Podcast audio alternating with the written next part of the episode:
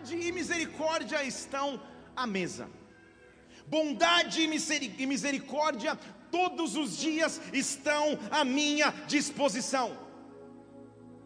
Quando confiamos em Deus e quando vivemos com Ele, nós sabemos que o desafio é andar pela fé. 2 Coríntios capítulo 5, nós já lemos isso, já vimos que nós não andamos por vista, mas por fé. E o que a Bíblia nos ensina e nos mostra é que também em Deus sempre há uma oportunidade de misericórdia e bondade. Em todas as áreas de nossas vidas, a misericórdia e a bondade de Deus pode se manifestar. Eu talvez esteja compreendendo a ausência de reações tão efusivas pelo fato de estar falando para uma, um, um, uma plateia de pessoas perfeitas, não é isso? De pessoas que jamais cometem erros. Não creio ser o caso, porque todos nós somos humanos. Todos nós, em algum momento, erramos, tropeçamos, nos equivocamos, precipitamos, deixamos de agir ou agimos demais, e exatamente para erros ou para tropeços que a misericórdia e a bondade do Senhor precisam se manifestar. O que eu estou dizendo é que em Deus há sempre uma chance para que Ele exerça misericórdia, em Deus há sempre uma chance que Ele escreva uma nova história, Ele sempre está disposto a perdoar, Ele sempre está disposto a recomeçar, Ele sempre está disposto a reescrever. O salmista, quando falava com Ele, no Salmo 25, por exemplo, versículo 7, ele diz assim: Não te lembres dos pecados da minha mocidade, nem das minhas transgressões, mas segundo a tua misericórdia, lembra-te de mim pela tua bondade, ó Senhor. Uma pessoa disse amém na congregação, mas pare para pensar se Deus fosse nos analisar de acordo com os pecados da mocidade. E houve mais silêncio ainda. Os erros, os tropeços, o afastamento de Deus. O que o salmista está dizendo é: Senhor, não me analisa de acordo com as minhas transgressões do passado, de acordo com os tropeços que eu posso ter dado, mas pelo contrário, pelo contrário, Senhor, lembra-te da tua misericórdia e bondade para comigo, lembra-te do teu amor para comigo. Eu não sei você, mas eu tenho que adorar a Deus todos os dias, porque Ele é um Deus de amor, Ele é um Deus de bondade, Ele é um Deus de misericórdia, e esse mesmo Deus de amor, bondade e misericórdia está aqui nesse lugar, nesta noite, te oferecendo a chance de começar, te oferecendo a chance de recomeçar, te oferecendo a chance de caminhar. Estamos analisando a vida de Abraão, tremendo homem de Deus, nessa série de estudos se chama Conte as Estrelas. Gigantesco homem de Deus, tamanha sua patente que ele, de todos os personagens bíblicos, e há muitos personagens bíblicos admiráveis, ele é aquele que recebeu o título Pai da Fé. Não é pouca coisa, é muita coisa. Quando vemos que na Bíblia a história de Davi, quando vemos que na Bíblia a história de Elias, quando vemos que na Bíblia a história de João Batista, quando vemos que na Bíblia a história de Moisés, quando vemos que na Bíblia tantos grandes personagens, um homem leva o título Pai da Fé. E naturalmente, em nossa mente natural e humana, podemos imaginar que esse homem então deve ter tido uma conduta perfeita durante toda a sua história e por isso ele mereceu esse título. Surpreenda-se, meu irmão, para entender que Deus chama pessoas imperfeitas. Deus usa pessoas imperfeitas. Deus chama pessoas que podem errar, Deus chama pessoas que podem no meio do caminho se atrapalhar, mas Ele continua sendo Deus, Ele continua sendo Senhor, Ele continua sendo um Deus de promessas e alianças. Deus não procura perfeição, Ele procura quebrantamento. Deixa eu falar de novo para você poder postar no, no, no teu Insta e todo mundo achar que foi você que fez essa frase. Deus não procura perfeição, o que Ele quer é quebrantamento num coração quebrantado ou num coração que se entrega a este coração, Ele não resiste. Então, nesta noite, o que eu e você precisamos é nos apresentar quebrantados diante do Pai, em quebrantamento diante dEle. Vamos lembrar um pouco da história de Abraão. Em Gênesis capítulo 12, Deus o manda sair de sua terra, ele sai em obediência sem saber para onde vai. Ponto para Abraão. 10 pontos. 100 pontos, mil pontos, não sei. Na escala de pontos, estrelinha vermelha ou estrelinha dourada. Passou com louvor na prova da obediência. Chega numa outra, num outro local. Leva sua família, seus bens, sua esposa, leva o seu sobrinho Ló como garantia. Menos 100. Menos 100 no saldo, mas ainda está positivo, talvez esteja 900. Estrelinha ainda está lá, ainda é um homem de fé. Chega naquele local, a, nação, a, a nação se divide, porque Ló o, o, o desonra, vai embora primeiro, escolhe a terra primeiro, mesmo assim ele permanece em Abrão separa depois de, de ter resgatado o, o seu sobrinho Ló de uma grande guerra, separa o dízimo e dá a Melquisedeque mais mil pontos para Abraão. Erros e acertos. No capítulo 15, Deus o manda contar estrelas no céu, nós vimos isso no culto passado. Ele conta e não consegue porque era de dia, nós já vimos isso. E Deus assim o, o imputou como justiça, 10 mil pontos para Abraão. E quando ele achou que agora ele estava estourando, saldo positivo, boletim tudo azul. Boletim é da minha época, vocês nem sabem o que eu estou falando. tudo azul, maravilha demais. A Bíblia não faz questão de esconder que até Abraão errou, que até Abraão tropeçou, que na história do homem chamado pai da fé também há um erro. Nós vimos hoje de manhã que em Gênesis 16, Saraí, sua esposa, oferece uma opção alternativa da promessa, tendo em vista que estava demorando demais, porque a espera enfraquece a nossa fé. Oferece então, já que eu não posso te dar um filho, engravide a minha, minha serva egípcia, Agar, e ele engravida Agar. Menos 150 mil pontos, Abraão tudo que você construiu, toda a fé que você demonstrou, em uma atitude você derrubou. Seria possível recomeçar depois de um erro? Seria possível recomeçar depois que parece que não tem mais alternativa?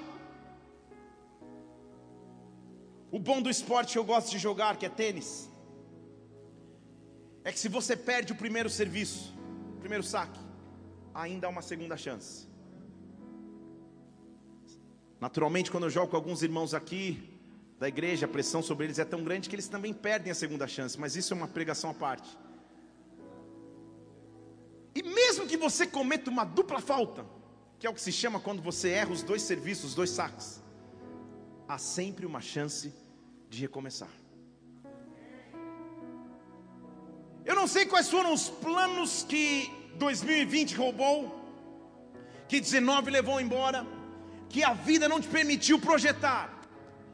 Eu não sei quais foram os erros e acertos, qual é a montanha russa de emoções que a sua vida pode ter se tornado, mas uma coisa eu sei: há um Deus disposto a te oferecer um novo caminho, há um Deus disposto a cumprir promessas, há um Deus disposto a invadir a tua história, mudar tua trajetória, cumprir promessas que até então estavam retidas. Eu quero que você levante uma de suas mãos aqui, porque eu sei que a pessoas com promessas neste lugar. Eu sei que há pessoas que receberão de Deus neste lugar. Não importa como o processo esteja, as precipitações do caminho, os tropeços na caminhada, a bondade e misericórdia na mesa de Deus para você nesta noite, nesta hora.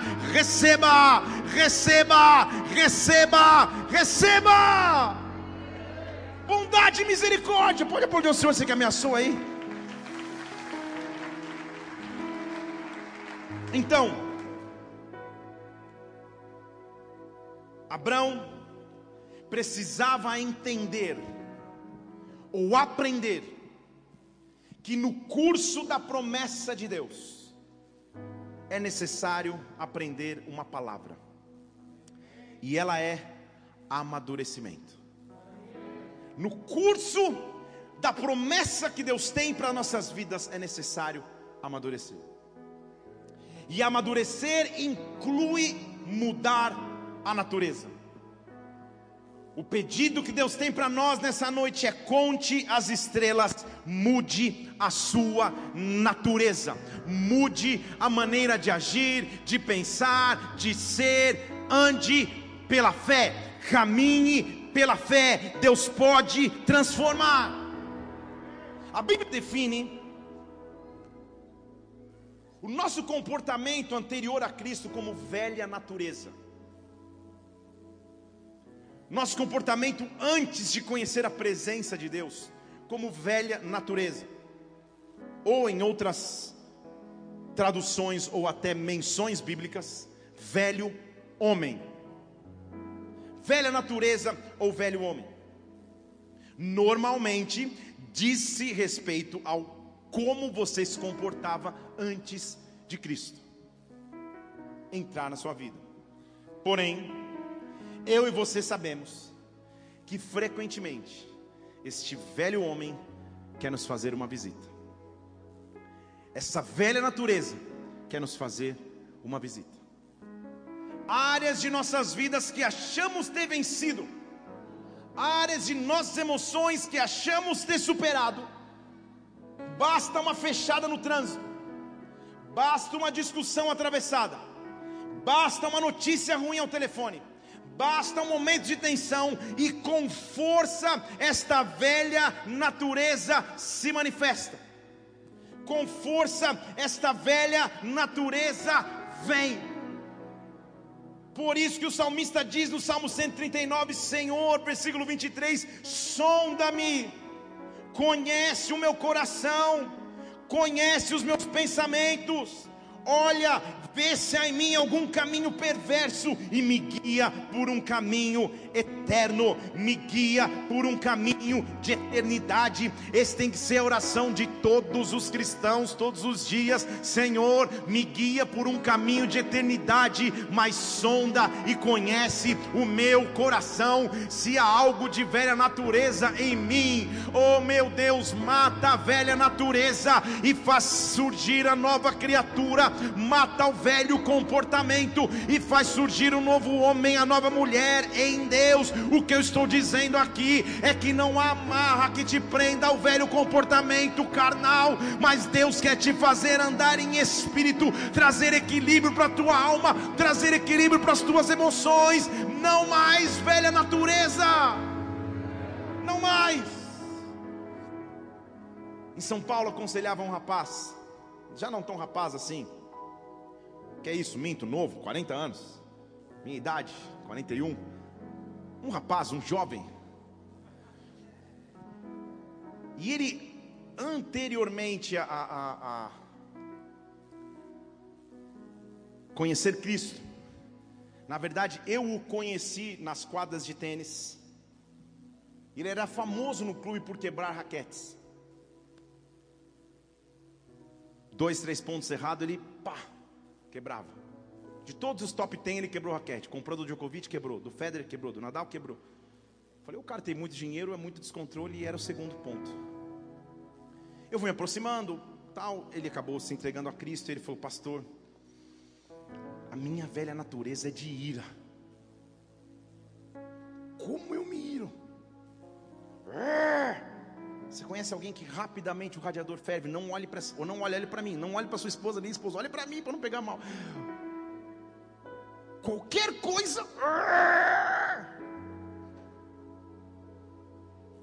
E eu falei para ele, eu dava uma risada e eu naturalmente sou calmo, independente das circunstâncias. E eu ria para ele e falava, cara, então vamos sair um dia para a gente passar um dia junto, porque eu quero dar risada junto com você. Porque ele dizia assim, pastor, eu não sei o que está acontecendo comigo. Ele tinha uns dois metros. Estou deixando de ser homem. foi, cara? O cara me fecha no trânsito, eu não fico mais nervoso. Na minha fila do banco cai o sistema e eu tenho que ficar tranquilo. Na minha vez de esperar a mesa, passa o cliente na frente e falei: Vamos sair junto, eu quero rir com você. Porque Deus está provando a você mesmo que a tua velha natureza tem que morrer.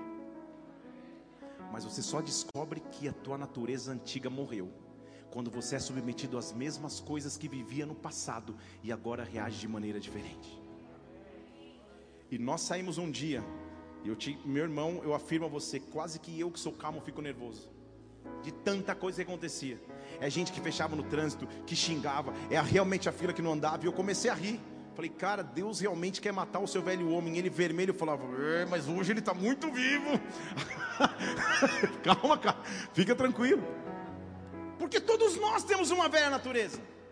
Que independente do, do, do tempo de caminhada cristã, ela tende a surgir. Abraão tinha uma natureza que precisava ser transformada com Deus. O apóstolo Paulo entendeu isso, ele disse assim em Efésios capítulo 4, Efésios capítulo 4, versículo 20: Você não aprendeu assim de Cristo se é que você ouviu que Cristo é, e se você foi instruído em Cristo, conforme a verdade em Jesus, então livre-se do procedimento do velho homem, que corrompe pelas concupiscências do engano, e renove-se no espírito da vossa mente, para vos revestir do novo homem, que segundo Deus foi criado em verdadeira justiça e santidade. Deixa eu ler mais uma vez: renove-se mais uma vez na sua mente, revista-se do novo homem que, segundo Deus, foi criado em justiça e santidade. Na mesa dele a bondade, misericórdia, na mesa dele a transformação. E talvez você fala, pastor, não estou entendendo. Que velha natureza é essa? Essa, Paulo faz a lista. Ele diz assim, versículo 25: Então, deixa a mentira, fala a verdade. Esperava ouvir um amém. Deixa a mentira, fala a verdade. Ire-se, versículo 26. Mas não peque, que o sol não se sobreponha à sua ira. Deixa eu falar mais uma vez, olhando para o chão para não olhar para ninguém, para você não achar que eu estou tendo revelação, apesar de estar tendo que o sol não se ponha sobre a sua ira. Isso inclui casais que discutem e vão dormir cada um num cômodo e deixa o sol se sobrepor à ira. Você não está cumprindo esse versículo bíblico. Que o sol não, eu vou olhar para o chão, porque queria muito olhar. Que o sol não se ponha sobre a vossa ira. Que o sol não se ponha sobre a vossa ira. Sabe o que ele está dizendo? Não deixe que a ira dure até o amanhã. Resolva as tuas questões hoje, resolva as tuas questões agora. Isso é matar a antiga natureza. A esposa até puxou palmas, e a igreja foi. Vamos nessa. Aí ele vem dizendo, ele continua dizendo: sabe por quê? Não dê lugar ao diabo. Isso é velha natureza. Se você furtava, não furte mais. Agora trabalhe fazendo com as mãos o que é bom. Versículo 28, para que você tenha que repartir com aquele que tem necessidade. Não saia da vossa boca nenhuma palavra de xingamento nem quando investirem um milhão de reais para o lateral do seu time jogar, ele for expulso no segundo tempo, que não saia da sua palavra da sua boca nenhuma palavra de xingamento, mas que a sua boca seja pronta para edificação e ministre graça aos que ouvem. Velha natureza é encher a boca de xingamento, é encher a boca de palavra torpe, é encher a boca de murmuração. Ele diz assim, versículo 30: Não entristeçais o Espírito de Deus, você foi selado nele para o dia da redenção. Não se comporte para entristecer o Espírito, isto é velha natureza. Deus quer transformar a nossa natureza. E você pergunta, pastor, como que eu entristeço o Espírito? A Bíblia diz que o Espírito Santo é o paráclito, ele é a testemunha. Ou seja, ele está do lado daquele que professa Jesus Cristo como Senhor. Você já viu aquelas reportagens de, de, de programa de televisão, fantástico, domingo espetacular, qualquer um desses? Quando eles colocam uma câmera escondida a pessoa vai junto e tem uma câmera escondida vendo os comportamentos, eu associo isso ao Espírito Santo. Ele caminha conosco todos os dias. Quando você se levanta para o trabalho, tem uma câmera escondida. Quando você entra no teu quarto, fecha a porta, tem uma câmera escondida. Quando você pega o telefone e vasculha o que você vasculha, tem uma câmera escondida. Aonde você está, tem alguém que está junto com você. E o nome dele é Espírito Santo. E o nome dele é Espírito Santo. E o nome dele é Espírito Santo. Ele não pode ser entristecido, ele não pode ser ferido. Deus precisa mudar a natureza. Deus sabe o que nós fazemos em secreto e o que nós fazemos em secreto tem que ser a expressão daquilo que eu revelo em público. Como eu já mencionei aqui, eu cresci num lar cristão e eu me lembro como se fosse hoje, todas as vezes que eu ia sair até para a igreja, ou para uma excursão da escola, ou para qualquer lugar que eu fosse. Meu pai chegava e ele nunca disse vá ou não vá. Ele abria a Bíblia, em Romanos, no versículo, ele dizia assim: Todas as coisas lhe são listas, porém nem todas convêm. Vá em paz. e assim nós íamos. E eu me lembro de dois eventos que não vou contar, não dá tempo. É óbvio que era só fazer aquele pausa dramática para eu contar de qualquer forma. E eu me lembro que uma vez eu decidi ir, tipo numa baladinha assim, matinê, nada fora da realidade, com a galera do, do Objetivo da Paulista que eu estudava em São Paulo. E nós fomos num lugar lá que ficava na rua Estados Unidos, em São, em São Paulo. E eu, com a minha habilidade de garoto crescido em escola dominical, tinha dois pés esquerdos, não sabia dançar nada, então eles me apelidaram de segurança que eu ficava assim, ó. Tipo, o que, que eu estou fazendo aqui? E começou. Eu falei, meu Deus, cara. Umas fumaças subiam, os negócios, tal, tal, tal. Eu falei, Jesus, aí um sintetizador. Pá. Aí entrou um negócio computadorizado na tela. E a voz falou assim: Welcome to hell. Bem-vindos ao inferno. Eu me ajoelhei, pai, no meio da, da danceteria. Fugi. Semana seguinte aconteceu a mesma história. Quem foi foi a minha irmã Débora. Mesmo local que Deus escolheu para nos marcar. Devia virar uma igreja aquele local hoje, nem sei o que está acontecendo. Mesma coisa, meu pai abriu a Bíblia. Ela era mais nova que eu, três anos, e ela foi. Ela me liga no telefone de casa porque Infelizmente, naquela época não havia celular, né? Quando eu tinha perto dos 18 anos. Então ela me liga em casa, eu atendo. E eu percebi que ela estava chorando. Ela fala: Felipe, vem me buscar, vem buscar, vem buscar, vem buscar. Eu estava começando a aprender a dirigir, então a atitude de fé foi ir buscar. De madrugada eu fui. Cheguei lá, ela estava chorando. Falei: O que aconteceu? Ele falou: Cara, cheguei aqui na porta do segurança, não me deixou entrar. Falei: Por que? Ele falou: Ele falou: Você tem uma chamada você tem um legado. Volta para tua casa antes que eu te dê uma surra. Segurança. Ela começou a chorar. Eu falei: Não quero nem ver quem é segurança, porque ele deve ser grande. Entramos no carro. No dia seguinte, ela acordou tão, tão impactada que ela falou assim: Cara, não é possível. Eu preciso voltar na porta desse lugar e agradecer esse cara que deve ser um homem de Deus. Vamos comigo, Felipe? Vamos. Fomos. Com medo do inferno, ela com medo do segurança, mas nós fomos.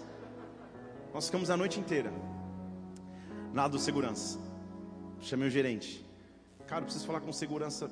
A descrição é mais ou menos essa. Ele falou, cara, deixa eu dar uma olhada. Pegou uma pasta. Essa aqui é a foto de todos os seguranças que a gente tem. Vê se é um deles. Não é um, dois, três, quatro, Sim. Para Débora, já falei, está acontecendo um mistério aqui. Aí a Débora falou, aí o cara falou assim, olha, esse segurança em específico, com essa descrição, nossos seguranças primeiro eles não usam terno, eles usam essa roupa. E mostrou a roupa que o cara estava uma polo. Então, no meu entendimento, ele falou: esse segurança não existe. Acho que, sei lá, né? O cara olhou, falou: acho que a menina estava meio. Não existe. Eu falei: é, eu já entendi. Nós entramos em casa, meu pai estava na sala com a minha mãe, e meu pai falou assim para mim: Filho, você conhece o salmo que diz que aos seus anjos, você entendeu? Ele dá ordem ao nosso respeito. Ele não sabia o que estava acontecendo. Minha irmã, me arrependo, não fez nada. O que eu quero dizer a vocês é que nós temos um Deus que cuida da nossa caminhada. Nós temos um Deus que tem interesse em que a nossa velha natureza morra. Por isso, tudo que nós pudermos estar fazendo para entristecer o espírito, tudo que você puder estar fazendo deliberadamente ou inconscientemente para entristecer o espírito, é noite de que Deus visite a tua vida de forma sobrenatural, porque a tua natureza vai mudar, a tua natureza vai ser transformada. Eu estou vendo grilhões sendo quebrados, cadeias sendo rompidas. Deus vai te bastante, vai te fazer entrar num novo tempo. Ele diz assim, versículo 30: Não entristeça o espírito Espírito, porque você foi marcado por Ele, você foi selado por Ele. Você pode ir para a esquerda, para a direita, para frente e para trás. Deus manda te buscar aonde você estiver. Deus manda te chamar de volta, porque você tem uma história para com Ele, você tem um legado para com Ele. Eu estou dizendo, você não entrou nesta noite, nesta casa por acaso. Há um selo sobre a tua vida, e este selo é o Espírito de Deus que te transforma.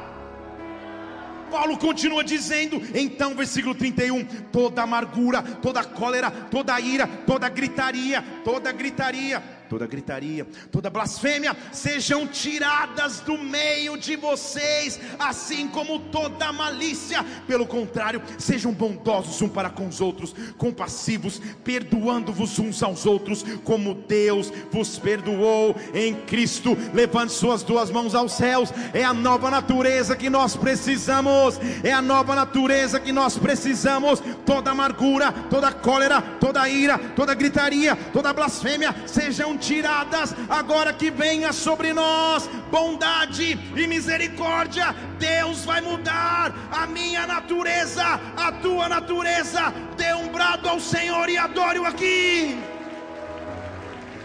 Oh! Entenda, meu irmão, quando o Espírito Santo vem sobre alguém, esse alguém é transformado por Deus.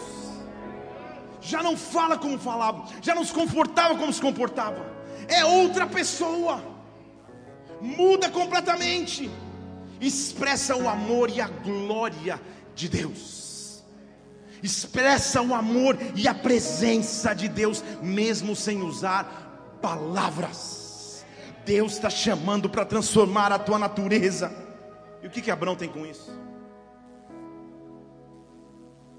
O capítulo da história de Abraão não parece ser o mais favorável agora de um cara que saiu em obediência de sua terra, que perseverou em oração e fé, nós encontramos um homem que, justamente por ausência de fé, ou por precipitação, ou por querer ajudar a Deus, engravidou a sua serva ou a serva de sua esposa, achando que Deus precisava de ajuda. Se atrapalhou. Mas, entenda comigo, enquanto Abraão vivia o processo, o processo tinha que transformar Abraão. Enquanto Abraão vivia o processo, o processo tinha que transformá-lo em um novo homem. Eu e você possuímos um Deus que não desiste de nós, Ele não desiste dos seus filhos, Ele não desiste de suas filhas, Ele não desiste daquele que um dia Ele chamou, capacitou e separou. A vida de Abraão era um processo, mas o processo ia transformar a sua vida. Abraão poderia ser conhecido, antes de ser o pai da fé, como o pai do jeitinho, o pai daquele que arrumava as coisas de um jeito específico depois que ele sai de sua terra para confiar em Deus. Lá em Gênesis 12, 10, a gente que ele mentiu dizendo que Sara era sua irmã, tentando dar um jeitinho, com medo que ele fosse morto e as pessoas pegassem Sara para eles. Homem de jeitinho, mentiu. Também vemos lá em Gênesis capítulo 13, a partir do versículo 1, que ele leva Ló como garantia de seu sucessor, como um jeitinho para que Deus pudesse fazer sua vontade. Acabamos de ver em Gênesis capítulo 16, versículo 4, que ele engravida Agar como um jeitinho para que Deus pudesse lhe dar um herdeiro. Mas não, Abraão, eu não chamei o pai da fé para ser um homem que tem um jeitinho para resolver as coisas. Eu chamei o pai da fé para ser aquele que confia, independente da circunstância, independente do cenário, eu posso mudar a sua natureza. Teria Deus desprezado Abraão? Teria Deus escolhido outro? Vivemos uma sociedade onde é quase que impossível ou não permitido errar. Vivemos uma cultura do cancelamento nessa geração. Um erro pode ser cometido que acaba com 15 anos de ministério, 20 anos de carreira profissional. Um post, uma palavra, uma atitude se cancela, se ignora, se despreza. Mas nós servimos um Deus que sempre nos dá chance de recomeçar. Eu imagino Abraão pensando: meu Deus, o que, que eu fiz? Que loucura foi essa? Como eu fui acreditar nessa história de Saraí? Por que, que eu fui engravidar Agar? Por quê? Acabaram-se os sonhos de Deus para mim acabaram-se as promessas de Deus para mim, acabou o destino de Deus para mim. Deus certamente vai escolher outro em meu lugar. Eu estou aqui profetizando sobre alguém. Chegou a noite de recomeçar, chegou a noite de reconstruir a sua história, chegou a noite de ainda crer nas promessas que Ele tem para você. Muda a sua natureza, muda a sua natureza. Não mais pecado, não mais imoralidade, não mais afastamento de Deus Deus vai mudar a sua natureza. Ei, Abraão está em casa. Talvez pensando é tarde demais para que Deus faça alguma coisa ainda em mim. E em Gênesis capítulo 17, a Bíblia diz que quando ele tinha 99 anos, tarde demais aos olhos humanos, o Senhor apareceu a Abraão. E algumas coisas me chamam a atenção com esse aparecimento do Senhor a Abraão. Não é um anjo, é o próprio Senhor. E ele disse: Abraão, eu sou o Deus Todo-Poderoso. Por que, que você errou? É isso que está escrito no versículo? Não, vamos, vamos de novo. Ele diz assim: pode ir lá pôr o versículo. A Mari já falou, isso, o pastor está tá mencionando o versículo errado. Ele diz assim: Eu sou Deus Todo-Poderoso. Abrão, seu lixo. Por que, que você não confiou em mim? Foi isso que está escrito no versículo? Não há qualquer referência de passado na visitação do Senhor a Abraão. Há referência de presente e de futuro. Abraão eu continuo sendo o Senhor. Faz só uma coisa, Abraão: seja perfeito e anda na minha presença. Abraão, eu sou Deus, eu continuo sendo Senhor. Eu sei que você errou, eu sei que você tropeçou, eu sei que você desviou-se daquilo que era a minha promessa, mas eu não estou nem mencionando, eu só estou dizendo: continua na minha presença e seja perfeito, porque se você continuar comigo, futuro, agora versículo 2: eu firmarei uma aliança com você sobremaneira eu posso te multiplicar. Em outras palavras, as minhas promessas continuam se sendo as mesmas, as minhas promessas continuam sendo reais. Eu não me esqueci daquilo que eu prometi, não é tarde demais, o tempo não passou, os teus erros não anularam o que Deus tem para você, Abraão. Oh, aquilo foi tão forte para aquele homem porque se ao primeiro ouvir a promessa, que foi aos 85 anos, quando ele sai em Gênesis, 8, em Gênesis 12, já era impossível. Imagina aos 99, o Senhor visitando e dizendo: Abraão, eu sou o Senhor teu Deus, anda na minha presença e seja perfeito. Eu ainda, ó, colocar até um delayzinho aí. É, só podia ser o Messias, meu filho que está na mesa. Seja perfeito. Caminhe na minha presença, Abraão. Abraão sabia que tinha culpa no cartório. Porque não há como esconder as atitudes de Deus. Não há como. Mas quando Deus o visita com bondade e misericórdia, eu estou dizendo de um homem de 99 anos que está escutando de Deus, Abraão, eu vou cumprir contigo o meu pacto, eu vou firmar contigo a minha aliança, só continua caminhando na minha presença, só continua sendo perfeito. A Bíblia diz no versículo 3 que então Abraão colocou o rosto em terra. Prostrar-se com o rosto em terra não é isso que eu estou fazendo aqui, não. Isso quer ajoelhar-se.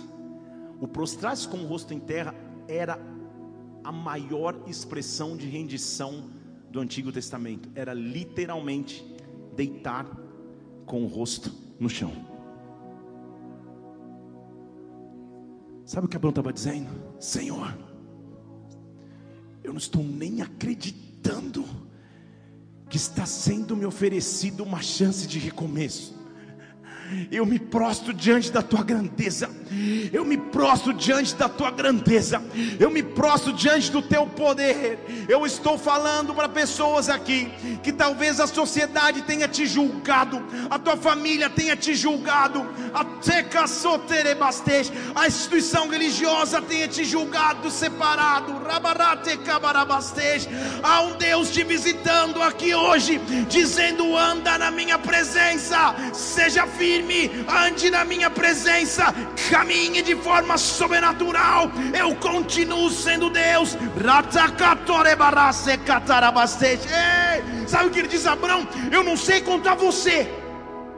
Eu não sei o que os teus erros fizeram com você. Eu não sei o que o tempo fez com a tua história. Mas quanto a mim, Abraão está tá, tá deitado no chão, prostrado. Versículo 4: Quanto a mim, a minha parte da aliança, a minha aliança continua a mesma. Você vai ser pai de muitas nações. Eu ainda tenho aliança para contigo. Eu continuo sendo Deus, eu continuo sendo Senhor, eu continuo cabacete. Oh, na cultura hebraica, entenda comigo aqui o que mais importante uma pessoa carregava era o seu nome. Porque na cultura hebraica, o nome era uma significância profética do destino daquela pessoa. Ao nascer, a família hebraica dava um nome que, que queria significar profeticamente o que seria daquela pessoa. Estão comigo aqui? Então, ou se falava profeticamente no, no, no futuro, ou um, um acontecimento ao nascer trazia o nome da criança.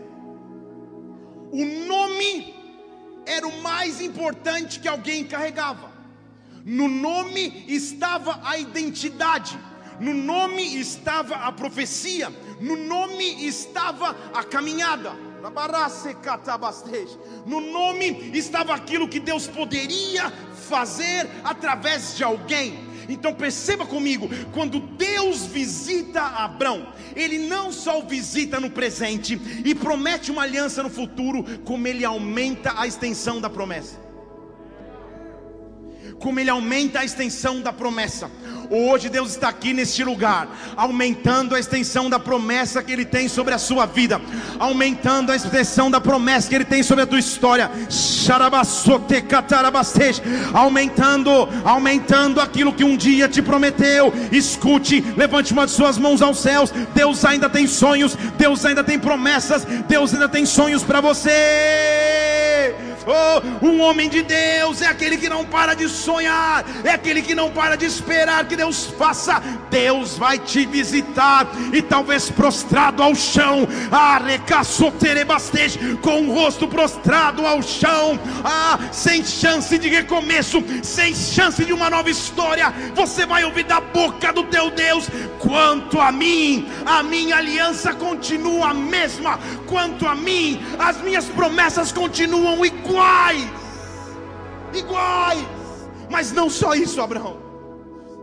A tua natureza precisa mudar. Você não pode ser reconhecido como o cara do jeitinho, que mente que Sara é tua irmã. Você não pode ser reconhecido como o cara do jeitinho, que leva a Ló como garantia. Você não pode ser conhecido como o cara do jeitinho que engravida a serva da tua esposa, não, Abraão. Hoje, Abraão, versículo 5: Hoje eu mudo teu nome. Hoje eu mudo a tua natureza.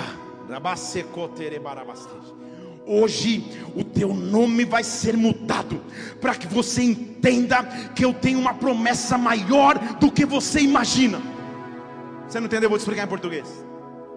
Ele diz assim: a partir de agora, você não mais será chamado de Abrão, mas Abraão será o teu nome. Você fala, poxa, Deus estava meio sem criatividade, só acrescentou um A.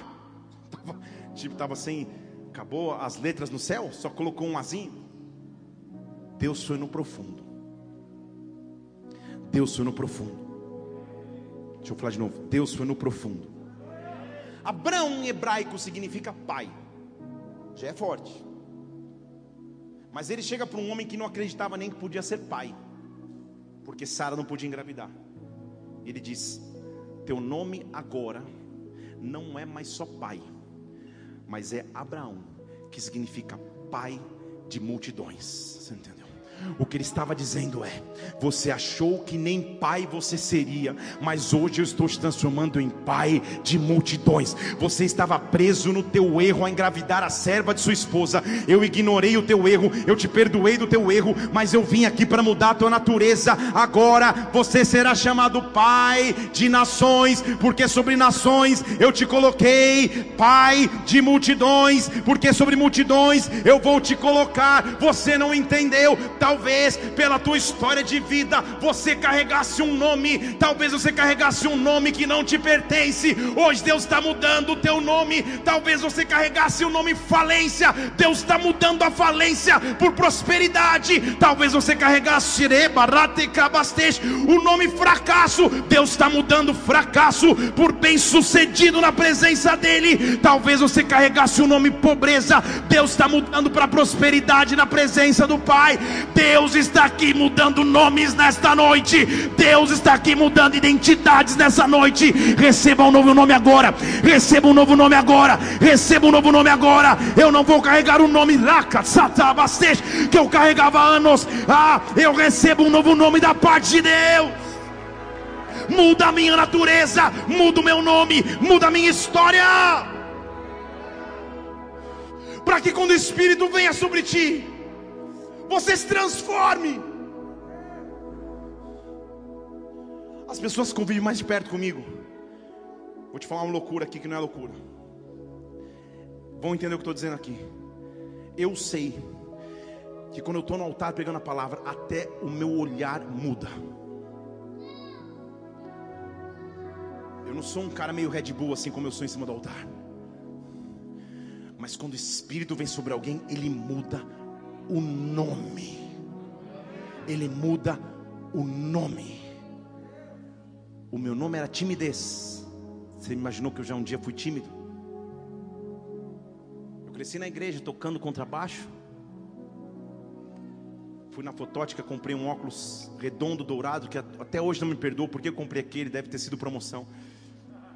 Horrível, se eu te mostrar um dia a foto, você repreende. Eu tocava quietinho, não abria a boca. Até que um dia numa pregação Deus vira aqueles pregadores que são sabe? Hã? Você conhece aqueles? E ele foi na ponta assim, a igreja estava lotada. Uma igreja que nós fomos visitar, eu fui tocar o contrabaixo com a, com a galera do louvor. Eu estou lá tocando tal, e daqui a pouco o culto começa. Estava tão cheia a igreja que não deu para a gente sair, a gente ficou sentado lá, eu fiquei sentado em cima do amplificador mesmo. E ele está pregando e vai, vem, decola, deixa, aterrizou, decolou, tocou galinha, fez de tudo. Daqui a pouco ele começou. Hum. Deu aquela repuxada. Hum. Você, rapaz, como que se chama? Eu já joguei para o baterista, falei, Ezequiel. Ele falou, não, não, você. Deus vai te fazer pisar as nações. Eu tinha 17 anos. Hoje você está dizendo aleluia. Naquela hora eu falei, nossa, viajou total. tipo, total. Não tenho nem passaporte. Cheguei em casa, falei com meus pais, 17 anos, aquela fase que você está, pai, tudo bem, eu, eu recebi uma profecia hoje no culto. E Deus me pediu, eu vou usar meu primeiro salário. Eu trabalhava numa locadora de fitas de videogame. Isso tinha lá no século passado. Que tinha um objetivo só: sexta-feira a gente podia levar de graça os jogos para casa. Era esse o meu objetivo, não era o salário. E eu peguei meu primeiro salário e, e, e tirei o passaporte e deixei guardado. Já acontece essa história aqui. Debaixo de uma palavra profética, Deus me fez pisar nações. O meu nome seria timidez. A primeira tradução que eu fiz, estou contando todas as páginas do meu livro. Fui traduzir um pregador. Ele veio aqui na frente, tipo Jason Lee, meu Deus, não sei o que, pá, e eu lá atrás. E ele fazia assim, e eu traduzi tudo errado, ele me elogiou, porque óbvio não entendeu nada do que eu falei em português. Mas tudo errado mesmo, tipo, Jesus, eu cheguei em casa desesperado. Ele falava, é, é, bom estar nessa cidade, it's good to be in the city. Eu falei, eu quero um CD mais ou menos assim, para você entender o nível da minha primeira tradução. Deitando no inglês total e, e a segunda vez que eu fui traduzi-lo, ou Deus revelou que eu ia traduzir mal pra caramba, ou Deus revelou algo mais profundo, ao invés de eu traduzir, ele mandou pregar no culto. E de um garoto tímido que tocava contrabaixo com aquele semi-bigodinho adolescente. Terrível daquelas fases que eu estou vendo atrás da máscara do Lucas. Bigodes que você, aquele projeto de bigode. Dali, Deus começou a me formar como pregador, porque a glória do Espírito Santo veio sobre mim rasgou rótulos e mudou meu nome.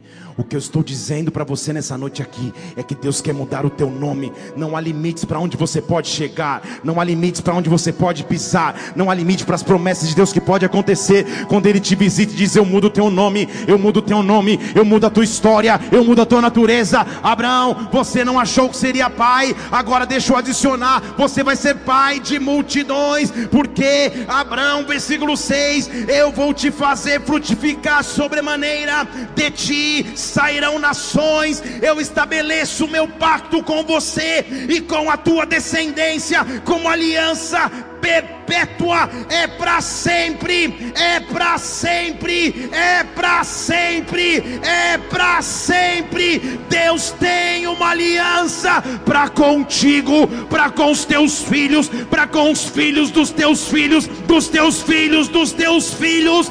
Deixa Deus mudar o teu nome agora. Agora! Ei! Oh, levante suas mãos aos céus. Qual área de sua vida Deus precisa mudar? Qual área de sua vida Deus precisa transformar? Qual traço de velha natureza ainda insiste em permanecer para roubar a promessa que Deus tinha para a tua história? Não importa, está tarde demais. São 99 anos de história. Deus te visita para que você se prostre em terra para dizer: Senhor, o meu poder é limitado perto do teu. Eu sou pequeno perto de ti. Cumpre em mim a tua vontade. Rasga rótulos e muda nesta noite o meu nome. Eu estou tendo uma visão aqui de anjos subindo e descendo nesta igreja eles tiram nomes e colocam novos nomes, eles tiram nomes e colocam novos nomes. Há algo sobrenatural acontecendo na atmosfera nesta casa. Oh!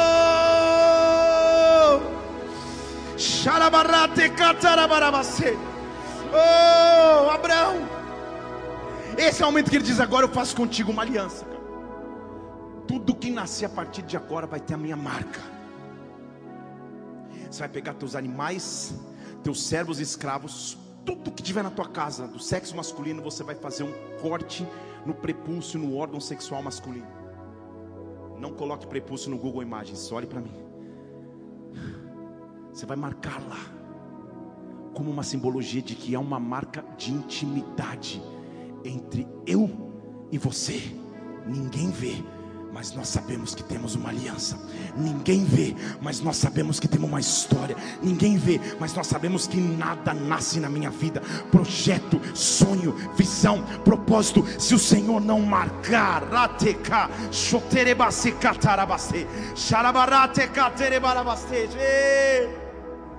a essa altura está dizendo, e Saraí, Saraí que foi a mulher que deu a sugestão atrapalhada o que Deus teria preparado para esta mulher, talvez um raio na cabeça, talvez uma exclusão da história de Abraão, não.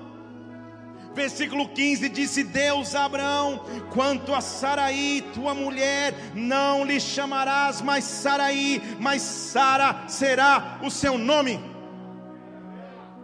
Uma letra de novo.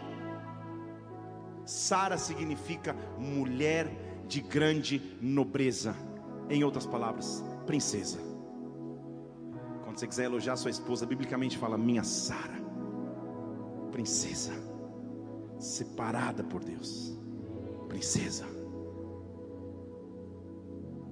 mulher que geraria no seu ventre uma nação, princesa, princesa, Rabasecotere barabastej.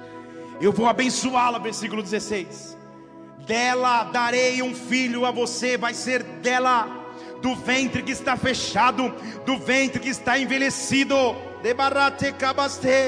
Ah, Abraão, não ficou tarde demais, só ficou impossível. E se ficou impossível, agora é comigo.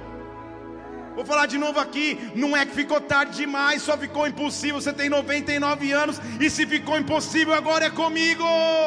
Não há cura que você não possa viver, não há sobrenatural que Deus não possa fazer enxergar. Agora é comigo, Abraão, agora é comigo, Sara. Uma letra, uma letra. Sabe o que isso me mostra? Que a mudança que Deus precisa em nossas vidas está a um passo.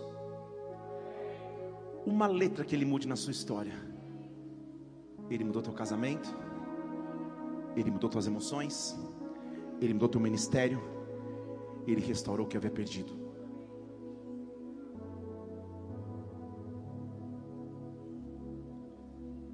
Eu pouco faço isso. Na verdade, nunca faço isso. Você é um adorador, não é? Você adora o Senhor, ele já adorou o Senhor no altar. Quando eu chamar o louvor hoje aqui, você vai subir junto. Eu não sei se você canta, deixa de cantar, o que, que você toca. Se resolve com eles aí. Hoje Deus está começando a restaurar teu ministério.